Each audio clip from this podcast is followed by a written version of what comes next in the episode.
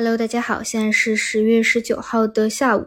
今天午后呢，市场指数是继续下探，截止到收盘呢，沪指基本收在了全天的一个最低点附近三千零五点。明天呢，又是三千点的一个保卫战。到今天午后，市场啊就已经是来到了三千点上方，但是都没有一个非常明显的。分时级别的一个反弹，那么按照惯性来说啊，尤其是今天晚上鲍威尔还有一个讲话，这个是务必要去看一下，到底是怎样偏鹰派还是偏鸽派的一个发言，还有美债上行的一个情况。就是理论上按照这样一个惯性来说呢，明天早晨还可能有一个下探，那么在下探以后就得去看能不能够捞起来了啊，收出一个下影线来，还是说。明天继续是收出一个光头光脚的阴线，完成这样一个超跌啊，是分时级别完成超跌捞起来，还是说日级别一个光脚阴线的一个超跌继续向下？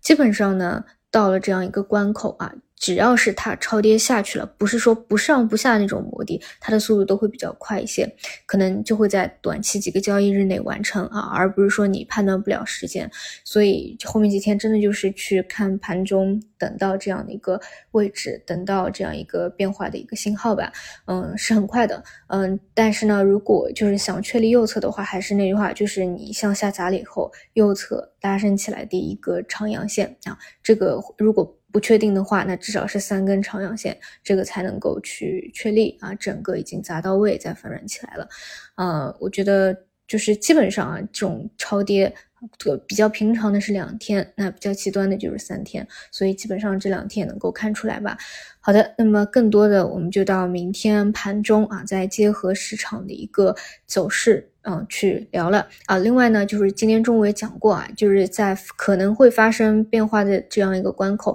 那么一些高位本来紧密抱团的一些个股，它就一定是会有松动的。那么今天下午啊，像一些前期一直涨涨不停的华为汽车啊，然啊，还有一些呃国产算力啊，都是有抱团的，都是有被带下来的。这个注意一下风险的问题。好的，那么我们就就明天再见。